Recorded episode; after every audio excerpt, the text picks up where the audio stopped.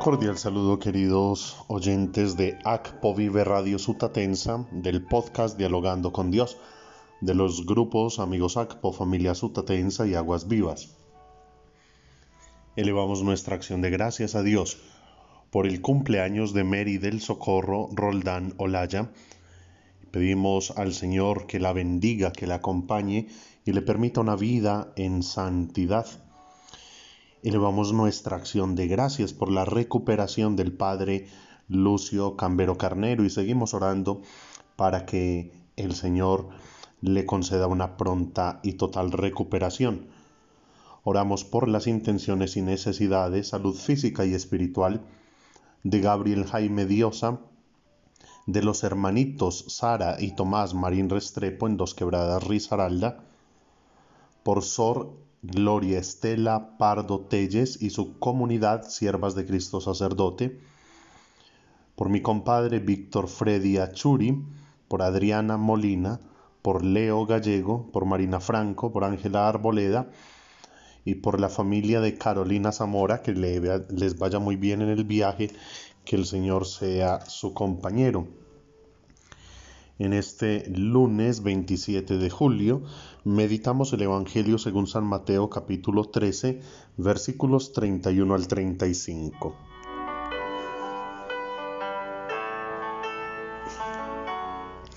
En aquel tiempo Jesús propuso esta otra parábola a la gente. El reino de los cielos se parece a un grano de mostaza que uno siembra en su huerta aunque es la más pequeña de las semillas, cuando crece es más alta que las hortalizas. Se hace un arbusto más alto que las hortalizas y viven los pájaros que anidan en sus ramas. Les dijo otra parábola. El reino de los cielos se parece a la levadura. Una mujer la amasa con tres medidas de harina y basta para que todo fermente. Jesús expuso todo esto a la gente en parábolas, y sin parábolas no les exponía nada. Así se cumplió el oráculo del profeta. Abriré mi boca diciendo parábolas, anunciaré lo secreto desde la fundación del mundo. Palabra del Señor.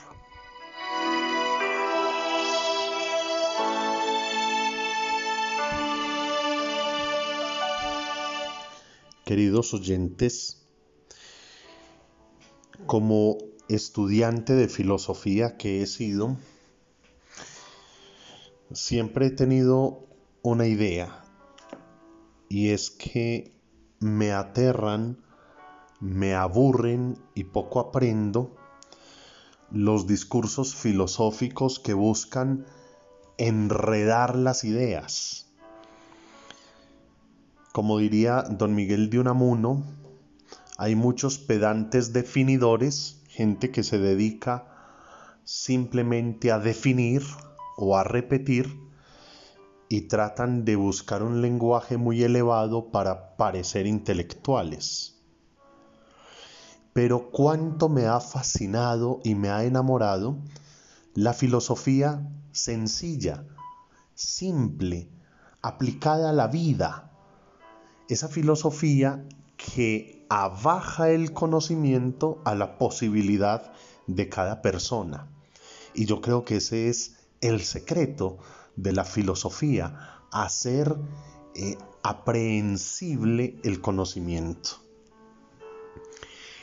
Y digo esto porque me sorprende enormemente esa capacidad pedagógica de Jesús Jesús es un excelente maestro y busca todos los medios acordes a su época para dar a entender el mensaje del reino de los cielos, para revelar a Dios Padre de manera que los hombres puedan comprenderlo y abrazarlo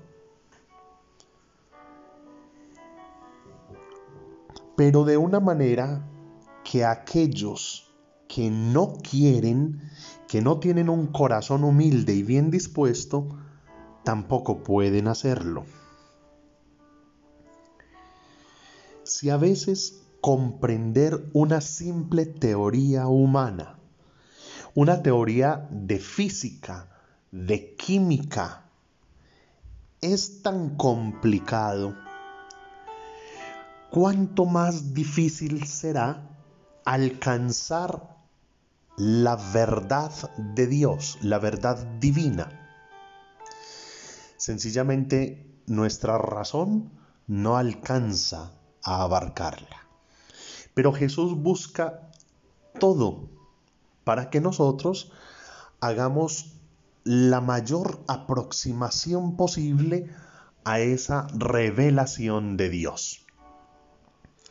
Por eso habla en parábolas y por eso pone en términos tan cotidianos y tan sencillos una verdad tan sublime, tan majestuosa, tan inabarcable como es el reino de los cielos.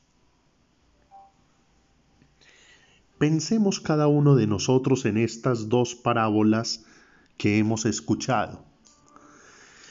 ¿Cómo se atreve Jesús a comparar el reino de Dios con una simple semilla o con la simpleza de la levadura? Pero una semilla que luego se convierte en un árbol tan grande que pueden anidar allí los pájaros. Pero es la sencillez de una levadura que fermenta, le da sabor y le da gusto y le da forma a cualquier masa. Entonces, aquellos pedantes definidores, aquellos enseguecidos en sus ideas, en sus discursos, en sus propios raciocinios, quizás no van a poder entender la simpleza y sencillez de estas comparaciones. Entonces no logran adentrarse en ese misterio tan grande del reino de Dios. Los humildes, los sencillos, los que han hecho pan, los que han visto el campo, logran comprender de qué manera el reino de Dios, la revelación del amor de Dios, viene a ser morada en medio de los hombres. Y que aquellos que le reciben, le aceptan, le abrazan, producen unos frutos incontables. El reino de Dios cambia la realidad de la semilla en un gran árbol, cambia la realidad de una simple masa en un buen pan, y así cambia la realidad humana en una experiencia de salvación, en una experiencia de amor santificante.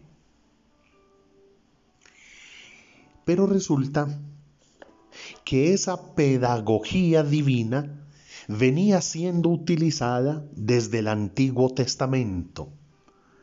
Jesús es la mayor revelación del amor del Padre. Él vino a hacer realidad ese reino de Dios en medio de nosotros. Pero ya los profetas habían utilizado o más bien Dios por medio de los profetas, habían utilizado la pedagogía para que el pueblo entendiera el mensaje de salvación. Así lo podemos constatar en la primera lectura de hoy tomada del libro de Jeremías capítulo 13 versos del 1 al 11.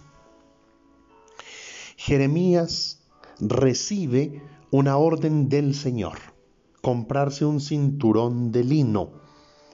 Se dice que eran unos cinturones muy bellos, elegantes, y que se sujetara la cintura. Y eso hizo el profeta. Pero luego Dios le dice que vaya al río Éufrates y que meta ese cinturón de lino entre las piedras del río y lo deje allá. Luego Dios le dice, vaya y busque el cinturón. Y él fue y lo buscó por allá entre las rocas que lo había dejado. Pues ese cinturón, tan bello, tan bonito, tan elegante, tan fino, ya no servía para nada. Y dice la palabra, así dice el Señor, de este modo consumiré la soberbia de Judá, la gran soberbia de Jerusalén. Este pueblo malvado que se niega a escuchar mis palabras, que se comporta con corazón obstinado y sigue a dioses extranjeros para rendirles culto y adoración, será como ese cinturón que ya no sirve para nada. ¿Cómo utiliza Dios esta imagen de ese cinturón tan fino y tan bello que la soberbia humana lo hace inservible. Queridos oyentes, la soberbia que aparece desde, desde los orígenes como pecado original, una soberbia que nos lleva a la desobediencia, lo daña todo. Monseñor Alfonso Uribe Jaramillo de feliz memoria diría, el orgullo es un, un gusano que corroe el alma, daña todo. Y la soberbia daña todo, daña el plan de Dios. Nosotros en este mundo podemos ser muy inteligentes, muy elegantes, oler muy rico, vestir muy bien, pero si somos soberbios no servimos para nada. Porque el reino de Dios se revela en la sencillez, en la simpleza, en la humildad, y es allí donde puede producir frutos.